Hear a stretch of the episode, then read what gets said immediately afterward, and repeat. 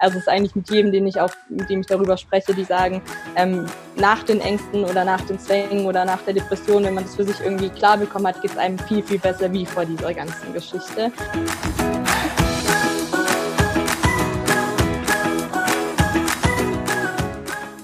Hallo und herzlich willkommen zu meinem Podcast. Mein Name ist Gunda Frei und dies ist der Podcast Entwicklungssprünge. Für alle diejenigen, die mit Kindern und Jugendlichen leben oder arbeiten oder die ihr eigenes Kind noch nicht vergessen haben und dem auch mal zur Entwicklung verhelfen wollen. Heute habe ich wieder einen wunderbaren Gast, die liebe Hanna. Herzlich willkommen und schön, dass du da bist. Hallo liebe Gunda, ich freue mich von Herzen hier sein zu dürfen.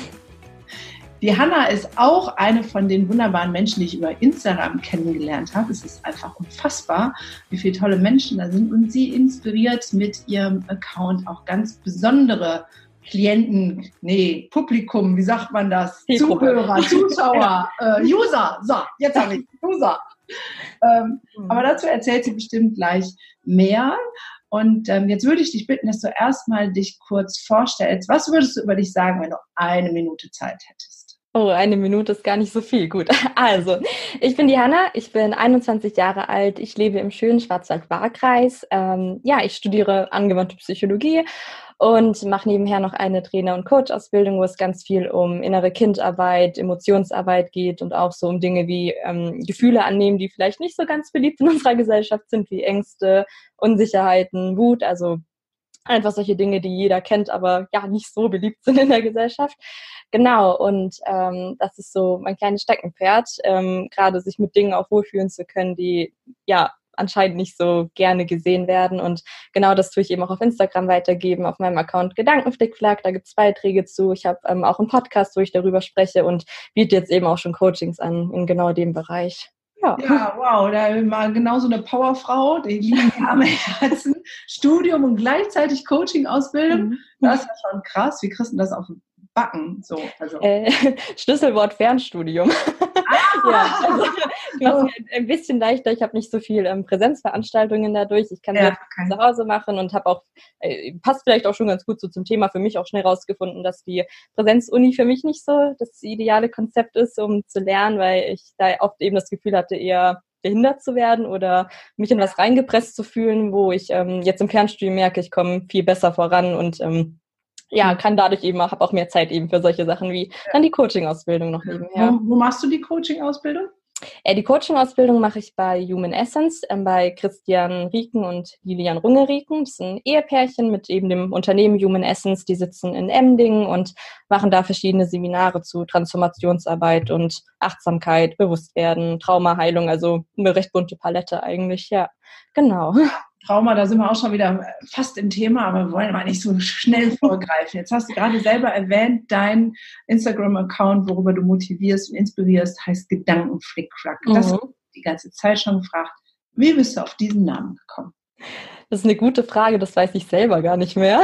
Aber es war immer irgendwie so ein Wort, was sehr präsent war und ich fand es ganz schön, weil es eigentlich genau das auf den Punkt bringt, dass ähm, meine Gedanken manchmal sehr gerne Tonübungen machen, also das sehr wild da oben manchmal abging und äh, eigentlich genau das auch so der Punkt war, warum so viel Unruhe in meinem Leben war, weil in meinem Kopf halt so viel Unruhe war und ähm, ja, das eine Tonübung ja aber eigentlich auch schön sein kann. Also ich gerade eigentlich immer versuche, das Beste aus dem zu machen, was so mein Kopf mir präsentiert, sage ich mal. Also ja, das ähm, ist so vielleicht die Verbindungsbrücke dazu. Aber wie ich drauf gekommen bin, weiß ich ehrlich gesagt gar nicht mehr. Da. Ja, dann war es äh, die Eingebung, dass es Ja, vermutlich. ja.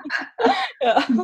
Cool. Mhm. Ähm, jetzt bist du ja mit 21 Lenzen ziemlich jung, ähm, dafür voller Energie und Power das war ja nicht immer so. Da mhm. war ja ganz viel im Argen. Das ist ja auch mit so einem Grund, warum ich dachte, das ist cool, wenn die Hanna mal ein bisschen berichtet.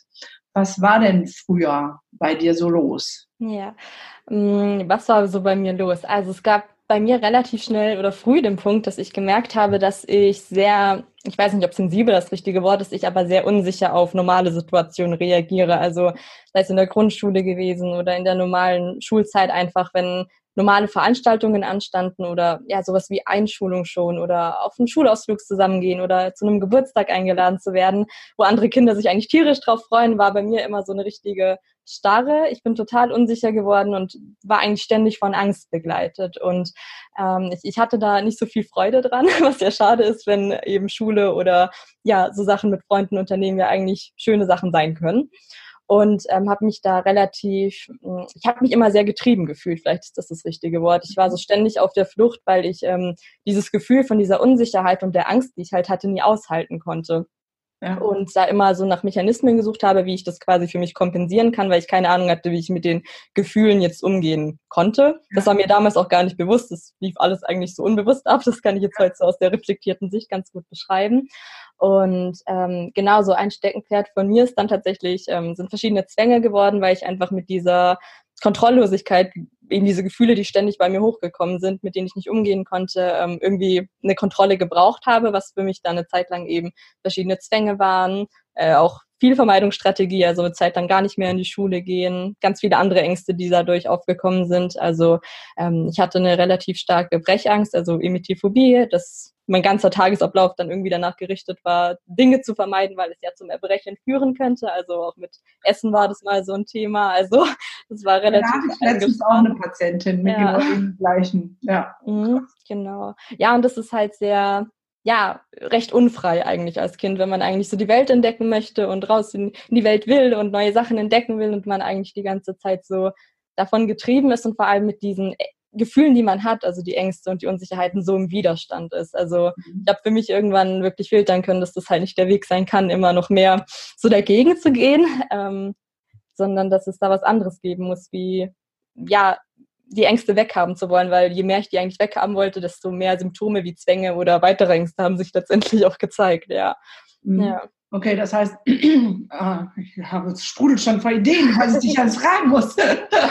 ähm, das heißt, das eine war, der erste Schritt raus war sozusagen die Akzeptanz, okay, ich habe diese Ängste, habe ich das jetzt richtig verstanden? Ähm, Nicht immer dieses, ähm, ja, ich, also äh, letztendlich, genau, letztendlich war das der Schlüssel, aber um an den Punkt zu kommen, lagen schon noch ein paar Zwischenstationen dazwischen, so mit mhm. ähm, verschiedenen Therapien und Klinikaufenthalten und verschiedenen anderen Experten, wo man nachgefragt hat. Aber das war so letztendlich für mich der Schlüssel, um wirklich gut damit sein zu können, sage ich. Ja. ja. Wenn du sagst, du hast viel Therapien und Klinik und was nicht, was ist denn das, was dir wirklich geholfen hat als Gedanke? Oder was waren die Impulse, wo du sagst, wenn du sagst, fünf Impulse, das sind die, die am ähm, Ziel orientiersten dich unterstützt haben, den Weg da rauszufinden? Was, mhm. Ja, also eine Sache war tatsächlich die Therapie. Ich bin da immer ein bisschen vorsichtig, weil ähm, ich bei der Therapie immer so ein bisschen sage, es war ein wichtiger Punkt, aber es war nicht der ausschlaggebende Punkt für mich, der mich weitergebracht hat. Also mir hat die Therapie sehr geholfen, um meine Dynamik hinter den Dingen zu verstehen, um allgemein zu verstehen, was zum Beispiel auch eine Zwangsstörung ist. Und ich sage immer ganz gerne, die Therapie hat mich wieder funktionsfähig gemacht. Also sie hat mir wieder ermöglicht, in die Schule gehen zu können, meinen Alltag wieder hinzubekommen und mhm. ja, mich einigermaßen in meinem Lebensumfeld bewegen zu können, auch wenn ich noch Ängste und sowas hatte.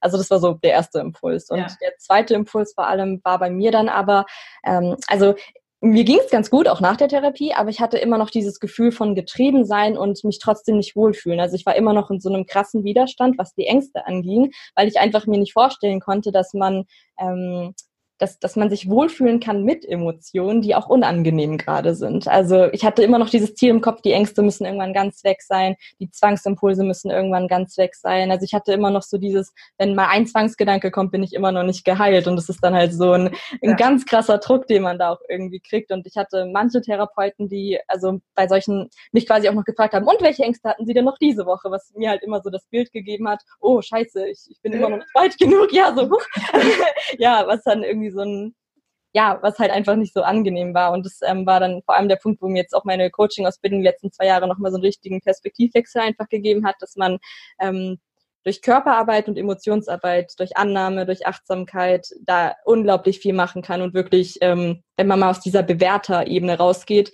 was denn Gefühle eigentlich sind, weil wenn man das mal so im Körper wirklich wahrnimmt, ist es eigentlich eine, eine reine Energie. Wenn man Angst hat, dann geht es im Körper eigentlich richtig ab. Man bewertet das immer nur sehr negativ oder sehr, oh Gott, Angst ist was ganz Schreckliches. Aber wenn man das mal so nur auf körperlicher Ebene wahrnimmt, das ist ja eigentlich, keine Ahnung, dein Herz klopft total schnell, ähm, du merkst, wie das Blut durch den ganzen Körper fließt, du fängst an zu schwitzen, du merkst eigentlich, dass dann eine totale Power dahinter steht, die, wenn man sie richtig einsetzt, dich eigentlich in eine total lebendige ähm, in einen total lebendigen Zustand bringen kann.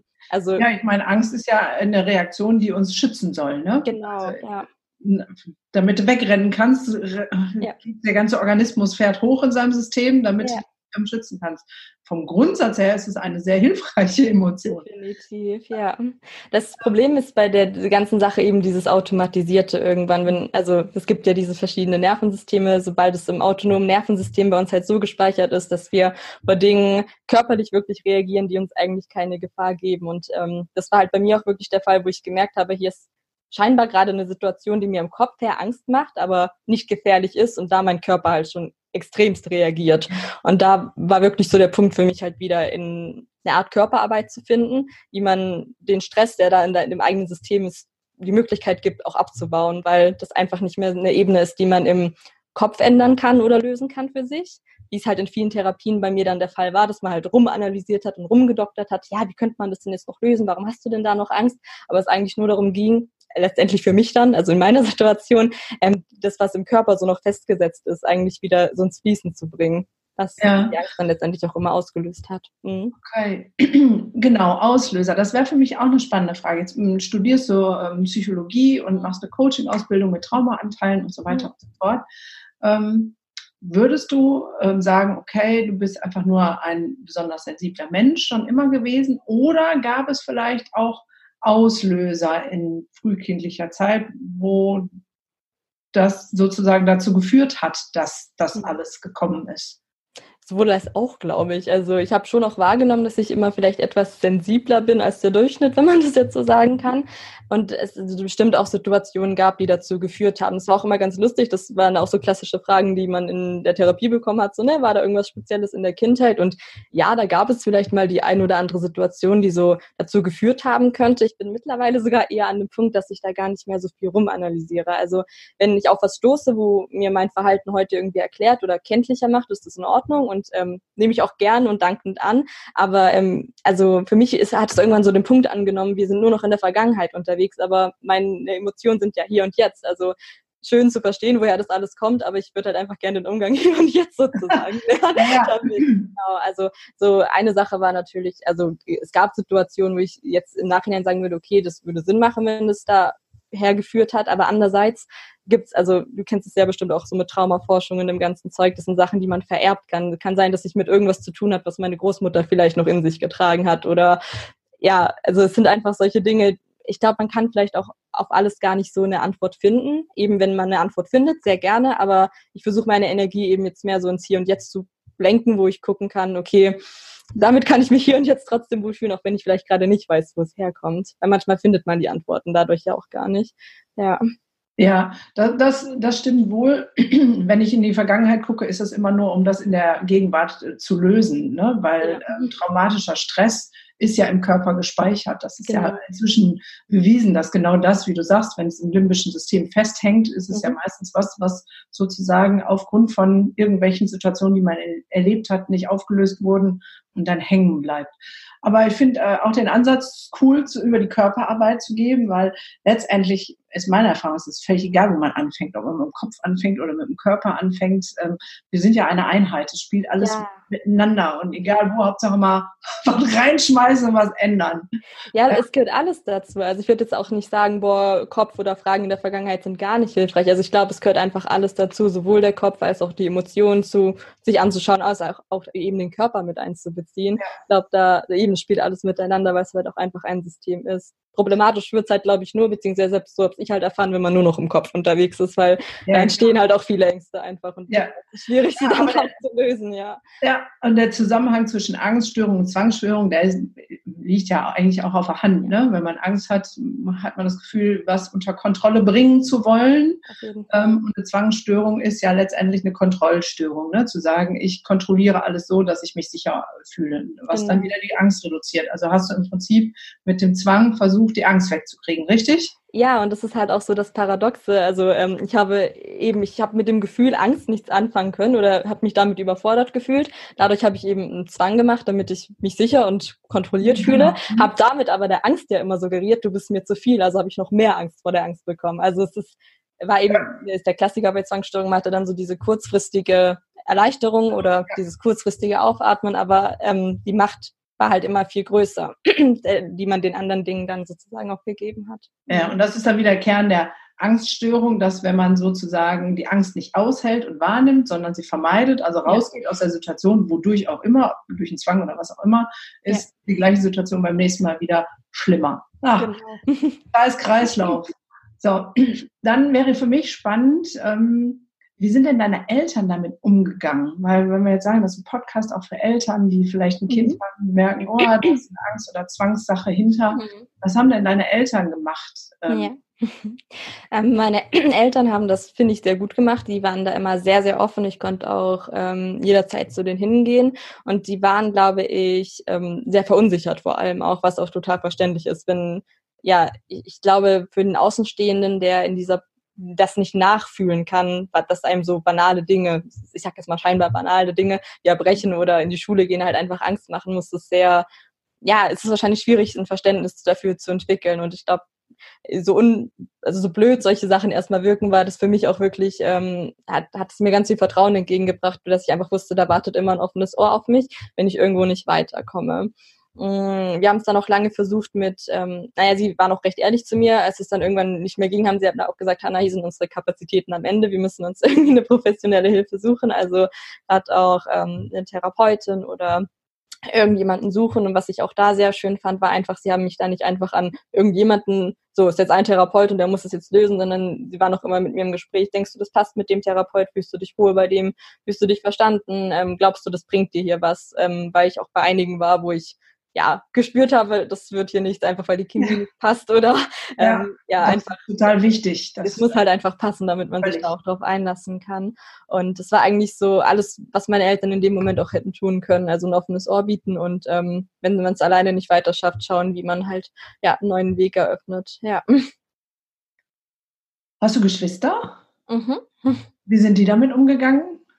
Ähm, genau, ich habe einen Bruder, einen älteren, der ähm, wir haben, das ist ganz lustig, wir haben da gar nicht so viel drüber gesprochen, aber er stand immer hinter mir. Also das war so, man hat es gespürt irgendwie, da, da musste nicht viel drüber gesprochen werden. Es war auch ganz süß, ich weiß noch, ähm, bevor ich in die Klinik gekommen bin, der hat so total gerne Lieder geschrieben und er ist auch sehr musikalisch unterwegs.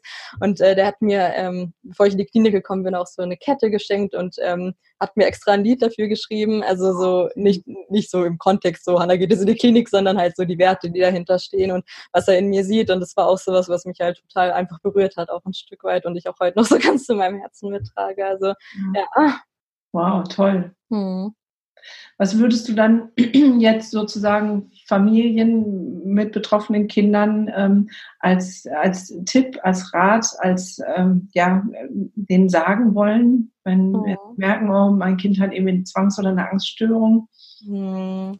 Ich sage das jetzt mal aus meiner Sicht, nicht aus der Elternsicht. Ja. Ähm, das hat einen Grund, warum dieses Kind gerade irgendwelche Auffälligkeiten zeigt. Also ähm, ich meine, es gibt ja auch Familiensysteme, sage ich mal. Das ähm, wird mir auch immer bewusster, was für eine Rolle ich in der Familie eingenommen hat. Und oft sind solche Sachen, also ohne jetzt anmaßen zu würden oder ähm, vorwerfend, manchmal sind oft solche Sachen, dass ein Kind irgendwas zeigt, ähm, wo erstmal nicht so gut wirkt, irgendwie zeigt das eigentlich was, das im ganzen System was nicht stimmt. Das muss nicht die Familie sein, das können auch andere Dinge sein, die vielleicht im Leben vom Kind halt nicht so passen.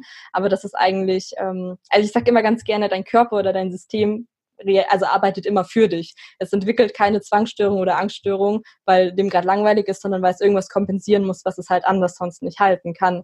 Und ähm, dass das erstmal nichts Krankhaftes, per se nichts Krankhaftes ist. Also klar, es ist vielleicht eine Störung, die irgendwo krankhaft definiert wird, aber dass das, was sich da zeigt, eigentlich ein Mechanismus ist, des, ähm, man den man gerade wirklich braucht, um weitergehen zu können. Und eigentlich super gut ist, dass der sich zeigt, weil darunter irgendwas liegt, was eigentlich aufgelöst werden möchte. Und ähm, eigentlich, also ich sag's auch im Hintergrund eigentlich oder jetzt so nach meiner ganzen Geschichte, ähm, eigentlich ein totales Geschenk in genau der Situation liegen kann. Also so ein Aufruf, liebe, liebe Eltern, äh, schlagt nicht die Hände über den Kopf zusammen, sondern seht es als Chance an, dass euch was offenbart wird über euer System, über das System des Kindes, das Kind selber, was ähm, des Hinguckens und der Auflösung bedarf. Auf jeden Fall, ja. Mhm. mhm. Ein, ja. Ich sage immer ganz gerne ein sehr unschön verpacktes Geschenk. Also man erkennt es lange nicht als Geschenk, aber wenn man mal das auspackt, was dahinter liegt, ähm, kann das sehr bereichernd sein fürs eigene Leben auch, ja. Ja. Mhm. ja. Und jetzt hatten wir schon den körperlichen Ansatz, den Gedankenansatz, jetzt hast du den nächsten Ansatz mit reingebracht, den systemischen. Mhm. der ja auch sehr spannend ist. Ähm, du hast gerade gesagt, äh, du hast selber vielleicht auch eine Rolle übernommen, die nicht deine war. Kannst du das konkretisieren? Also mhm. Also das ist tatsächlich ein Punkt, wo wir in die Vergangenheit reisen können. ähm, bei mir war das so ähm, im, in der Familien, ähm, also das habe ich mal am Rande mitbekommen, dass es vor mir eine Fehlgeburt gab, über die wir aber eigentlich an sich nicht oft gesprochen hatten. Und ähm, wir hatten das mal, also ich wusste das, aber es wurde jetzt nie so thematisiert. Und gerade bei den Seminaren von meiner Coaching-Ausbildung, wo wir halt auch selber in den eigenen Prozess, sage ich erstmal, gehen, bevor wir auf andere Leute zuge zugehen, äh, sage ich mal. Gut so. Ähm, ja, wirklich. Ähm, kam halt komplett auch auf den, auf den Tisch einfach, dass ich da mh, mm, eigentlich genau das, das so gespiegelt hat, wie ich mich eigentlich immer fühle. Also ich hatte im Leben immer diese sehr unsichere, dieses unsichere Gefühl, keinen richtigen Platz zu haben, bis ich für mich einfach gespürt habe, krass, ich, bin ja auch immer, also so an Stelle zwei, mein Bruder ist über mir und ich bin da. Und ich hatte immer das Gefühl, hier ist nicht mein Platz, keine Ahnung. Und das ist da für mich sehr bewusst geworden sozusagen, dass ich eigentlich immer versucht habe, diese, diese zweite Stelle, die halt eigentlich für jemand anderen da gewesen wäre, habe versucht einzunehmen. Ähm, ich war auch immer jemand, die sich sehr schnell schuldig gefühlt hat. Also bei Dingen, bei Aussagen von anderen Menschen, wo man sich nicht hätte schuldig fühlen müssen, war mein Schuldlevel dann ungefähr da oben und hat mich fast übermannt wie sonst noch was. Und als das für mich auch so klar wurde, ja, Hanna, dein Platz ist halt auch nicht Nummer zwei, sondern das war für jemand anderen bestimmt. Ja. ähm, da darfst du jetzt auch dir quasi Nummer drei nehmen, ähm, also den Platz mhm. Nummer drei. Ähm, seitdem ist es auch ganz lustig, weil sich so alle Lebensbereiche bei mir auch so einpendeln, wo ich so meinen Raum auch einnehmen darf. Und das ist so, also jetzt im familiensystemischen Bereich, sage ich mal, so das, was bei ja. mir halt ganz, ganz wichtig war, weil ähm, ja ich irgendwie nie, nie irgendwo richtig angekommen bin sowohl im, im Studium als auch ähm, eben in der Familie, als bei Freunden. Es war immer so ein, ich habe hier irgendwie keinen Raum. Und ähm, seit das so geklärt ist oder ich da auch wirklich so das eine oder andere Ritual oder so meine Gewohnheiten habe, ich sage jetzt auch mal dieses Geschwisterchen, was es hier nicht hergeschafft hat, ähm, trotzdem in die Familie so zu integrieren, ähm, ja, pendelt sich alles automatisch für mich auch ein. Ja, genau. Ja, krass, ne? Also das erlebe ich auch so oft bei mir in der Praxis. Ähm, und ich ermutige da immer zu sagen, ey Leute, seid einfach ehrlich mit dem, was in eurem Leben passiert ist. Ein, ein totgeborenes Geschwisterchen, äh, Fehlgeburt, wie auch immer, schweigt es nicht tot. Es ist Teil eures, eurer, eurer Familie und systemisch betrachtet, ja, macht es einen krassen Dismatch. Ja wenn äh, jemand anders dann sozusagen in die Rolle kommt, obwohl er gar nicht dahin gehört. Das, ähm und das Kind spürt das auch total. Also das ist, das ist so dieses eben, ich habe das ja gespürt, aber es war nie so greifbar. Und ähm, für mich war das dann eben immer schnell diese Interpretation, mit mir stimmt irgendwas nicht, wenn ja. ich hier keinen Raum für mich habe. Ja, wie crazy. Ja. Mhm. ja. Ich habe das sogar ähm, erlebt bei ähm, einer Pflegefamilie. Also ähm, oh. das ähm, äh, voll, also echt abgefahren. Ähm, ja. ähm, eine Mutter hat drei Söhne und nimmt ein viertes ähm, als Pflegekind auf.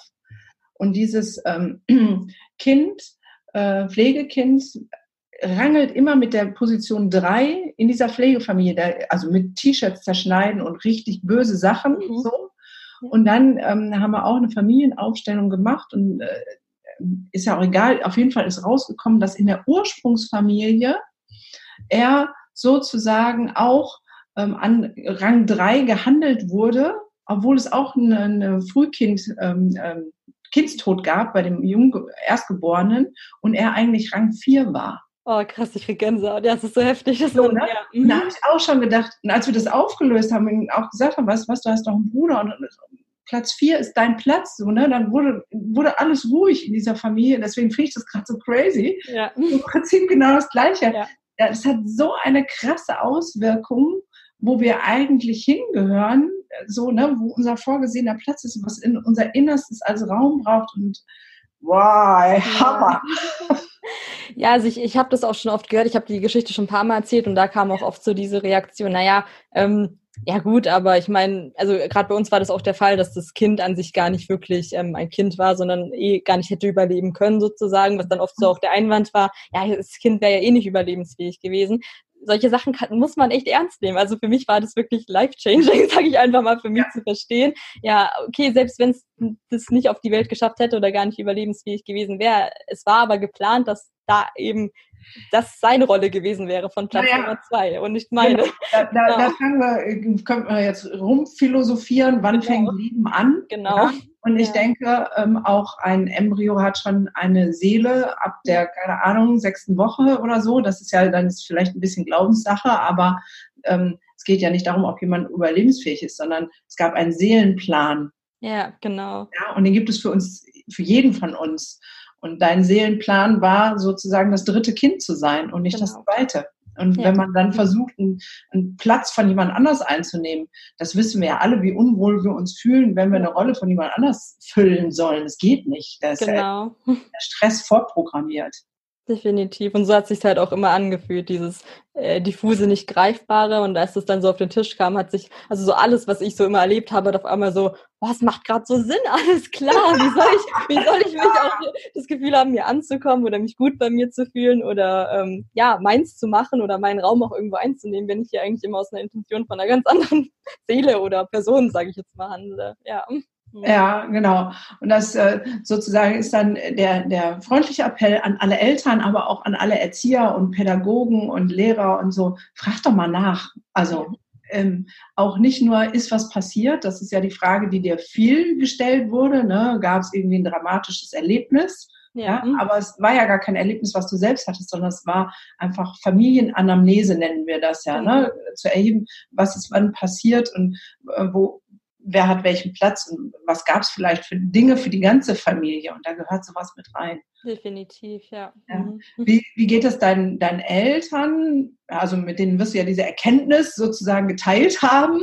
Ja, ja das war ganz spannend. Also sie, ähm, wir haben beide eigentlich gesagt, nee, für uns ist das eigentlich abgeschlossen, weil ich war nämlich auch so, ich hatte ein bisschen Angst, das aber anzusprechen im Sinne von, oh Gott, mache ich da jetzt ein Fass auf, wo ja. die Trauer vielleicht noch nicht verarbeitet ist oder was weiß ich was, keine Ahnung. Und ähm, die beiden waren da recht so, okay, sie hätten jetzt nicht gedacht, dass das so ein großes also so einen großen Einfluss auf mich hat. Also ich komme auch immer wieder mit dem Thema, mir ist es auch echt wichtig so.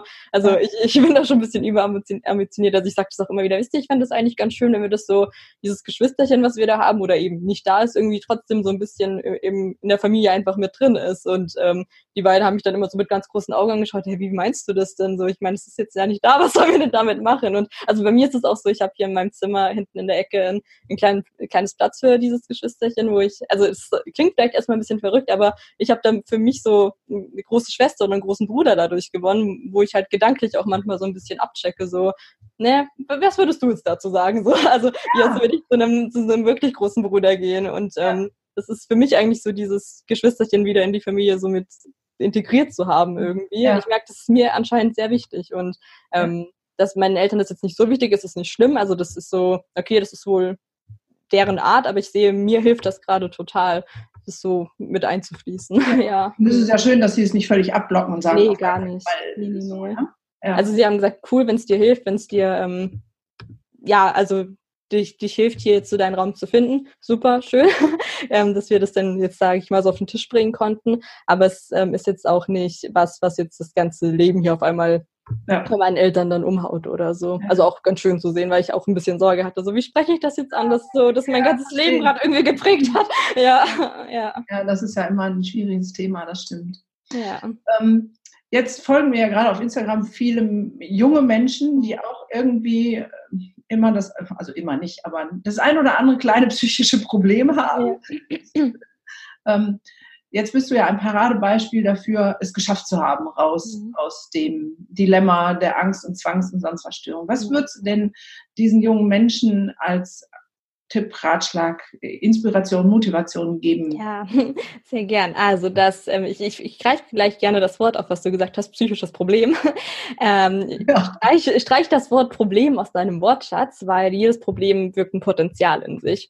Und ähm, so wie ich das vorher eigentlich schon gesagt habe, die, dein Körper und dein System arbeiten einfach nicht gegen dich. Sprich, wenn du gerade mit irgendwas zu tun hast, es liegt da ein so unfassbar wertvolles Geschenk drin, ähm, an Dinge zu kommen, die dein Leben letztendlich viel, viel wertvoller machen wie vor diesem psychischen Problem. Also es ist eigentlich mit jedem, den ich auch, mit dem ich darüber spreche, die sagen, ähm, nach den Ängsten oder nach den Zwängen oder nach der Depression, wenn man das für sich irgendwie klar bekommen hat, geht es einem viel, viel besser wie vor dieser ganzen Geschichte. Deswegen ist es eigentlich eine ganz, ganz große Chance, die genau da drin liegt. Und ähm, das vor allem nicht als krankhaft abzustempeln. Also ich hatte eine sehr lange Zeit, wo das für mich auch wirklich so eine ein Stempel war, eine Diag Diagnose war. Ich hatte, war sehr lange in diesem Denken, ich bin ja die mit den Zwangsstörungen, das kann nie wieder besser werden. Ich habe da ja meine Krankenakte, die immer größer wird, so gefühlt. Das ja. nicht, nicht als Stempel zu nehmen, sondern einfach, du hast echt es gibt keinen hoffnungslosen Fall. Du hast jederzeit die Chance, Dinge für dich zu finden oder zu entdecken, ähm, die dir da einen Schritt weit helfen können, klarer für dich zu werden und auch wirklich rauszukommen. Und vor allem auch, dass die Dinge nicht weggehen müssen. Verdammt, Angst ist so, so wichtig. Angst ist so wichtig.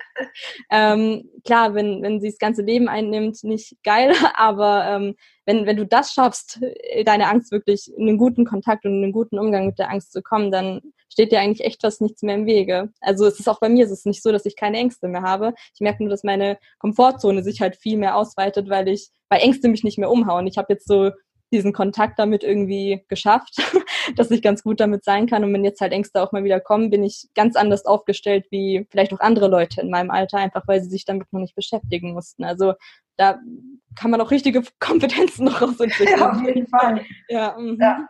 Also finde ich total toll, was du sagst. Mir geht es ja genauso. Ich bin ja auch nicht störungsfrei groß geworden, um es mal so ja. auszudrücken. Und der Mensch, der ich heute bin, bin ich aufgrund dieser wundervollen Geschenke, wie du das so hübsch sagst, ähm, ich mache da an der Stelle einen kleinen Input an Systemkritik. ja. ja, weil ja. ich als Therapeutin, ich muss eine Störung von Krankheitswert finden, um eine Behandlung machen zu dürfen, die abgerechnet werden kann. Ähm, das heißt, ich vergebe immer, ich muss eine Diagnose vergeben, weil sonst darf ich nicht abrechnen. Aber ganz oft ist mir, also vergebe ich irgendeine, die so annähernd dazu passt, weil das für mich nie den Kern trifft. Ja, ja weil ich sage das auch ganz gerne, genau das eigentlich. So, hey, eine Diagnose ist nur dafür da, dass die Krankenkasse das bezahlen kann, dass du Unterstützung kriegst. Nimm's ernst, dass es dir nicht gut geht, aber nimm deine Diagnose nicht zu ernst, um dir nicht noch mehr Türen zuzumachen. Ja. Ja, und die Diagnosen, die sind, also irgendjemand hat dann halt, weißt du, wenn der Finger gebrochen ist, da kann man sagen, so gebrochen, so gebrochen, so gebrochen, ja. ja. Das, äh, das ist irgendwie, ja. Aber bei der Seele sowas zu sagen und das zu clustern in irgendwie Angststörung, Zwangsstörung, sonst was Störung, ne? Weil wenn man deins jetzt mal als Beispiel nehmen würde, ähm, würde ich ja jetzt ähm, auf eine systemische Störung kommen, weißt du? Aber ja. Äh, auch wieder jeder anders, ja. ja? Und ja. wie du sagst, äh, wenn, wenn wir Störungen als Geschenke betrachten, dann wollen sie uns was mitteilen. Und dann ist das Wort an sich schon, ja. Aber okay, ja. Systemkritik zu Ende.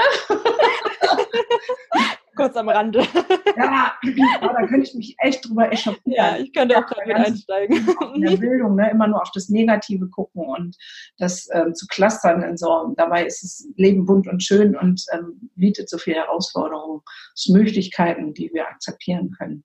Ja. Und eben ist es halt auch die Frage, ist es wirklich gestört? Also so solche Sachen ja. zu entwickeln in der Situation, in der man sich vielleicht gerade befindet. Also eben gestört hat, finde ich, auch schnell so diesen Geschmack von mit dir ist was falsch. Aber ja. wenn, wenn ich mir, also von jedem Menschen, mit dem ich momentan darüber gesprochen habe, die mit sowas zu tun haben und ich mir die Situation oder die Lebenssituation, das Umfeld oder Co. anschaue, denke ich mir so, hey, das ist eigentlich voll in Ordnung, dass du da gerade sowas entwickelt hast. Das ist ähm, nicht ja. so ja.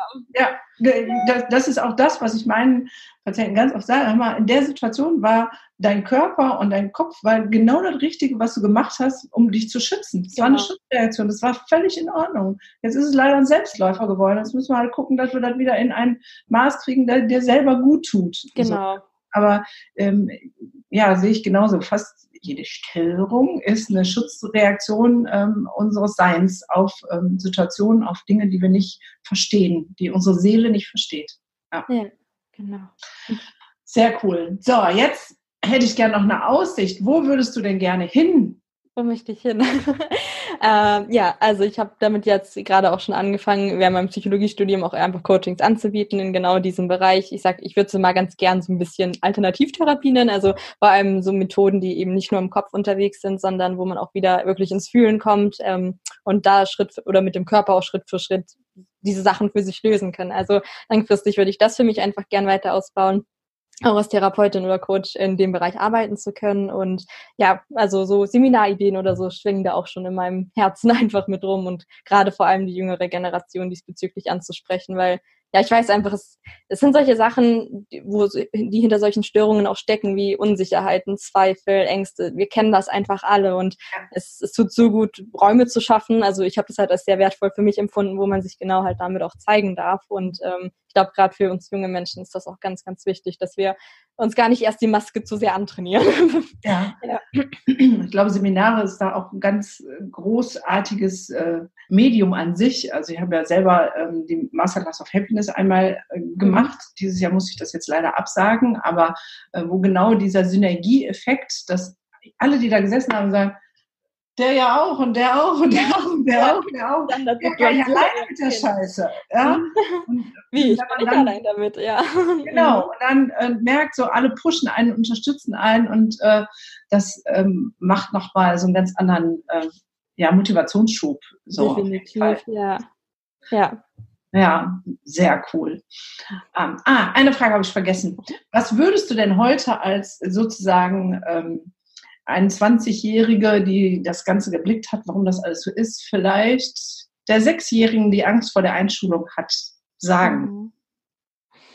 Oh, das ist schwierig, weil ich, ich merke, ich würde es direkt am liebsten was sagen im Sinne von, was ist nicht so schlimm, wir kriegen das hin, aber in dem Moment war es halt schlimm für mich und ich glaube, das war auch so, ähm, ich glaube, ich, glaub, ich jetzt tatsächlich auch die Antwort, die ich geben würde, ey, ich verstehe, dass du eine scheiß Angst gerade hast und ähm, eigentlich genau das rauszugeben, ähm, Verständnis für die Situation zu zeigen und einfach so ein Mitgefühl zu entwickeln. Das ist ja auch so ein bisschen Steckenpferd innere Kindarbeit, einfach das ernst zu nehmen, wovor man Angst hat und dem Verständnis zu zeigen und trotzdem aber so eine Stabilität zu bekommen, zu sehen, dass man das Ganze halten kann. Und ich glaube, genau das wollte ich der Sechsjährigen gerade geben. Hey, du musst, es ist verständlich, dass du Angst hast, da jetzt eingeschult zu werden, nicht mehr zu Hause zu sein, dass da neue Situationen auf dich zukommen. Das würde mir auch Angst machen. Ja. Ja, spannend. Ich habe gerade gestern ähm, ein Instagram-TV-Video, wie man das auch mal schimpft, ähm, genau dazu hochgeladen, mhm. so innere Kind, um genau zu sagen, ja, der erste, der erste Step ist immer, guck dieses innere Kind liebevoll an und sag, ja, du bist okay, es ist schön, dass ja. du da bist. Du hast eine Botschaft für mich. Ähm, ja. So, ja. Sehr cool.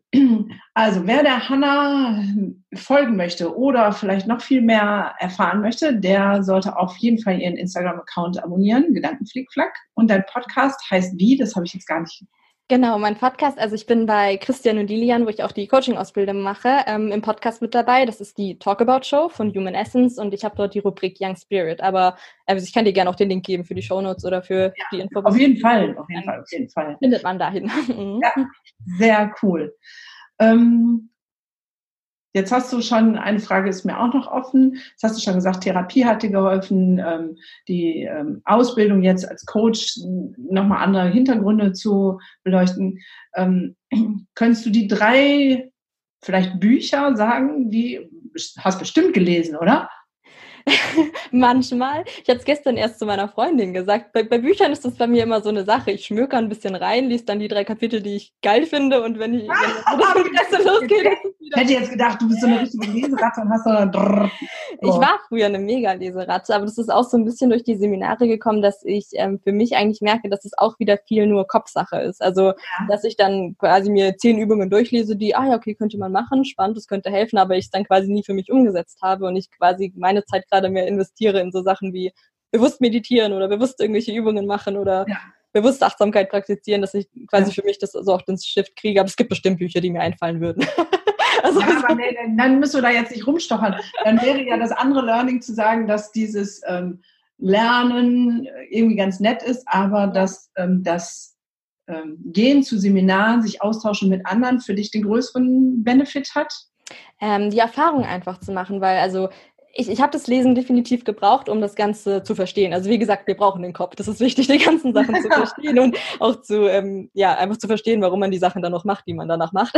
Ja. Ähm, da fand ich Bücher echt hilfreich. Ich habe nur gemerkt, dass es bei mir irgendwann auch so eine Art Flucht war im Sinne von, hm, ich bin mit meinem Problem immer noch nicht weiter, lese ich halt noch ein Buch drüber. Und aber es hat sich halt für mich nicht viel geändert. Und ja, ähm, ja das Learning, so wie du sagst, das wirklich so draus sein könnte, wenn in einem Buch vielleicht mal Übungen vorgeschlagen werden oder in einem Podcast eine Meditation erwähnt wird oder in der Traumatherapie die körperliche Übung äh, empfohlen wird, dann eben das auch statt vielleicht zwei Stunden am Abend zu lesen, 50-50 zu machen und ähm, ja. ja. dann für sich die Sachen auch einfach mal zu erfahren, sage ich einfach mal und zu machen.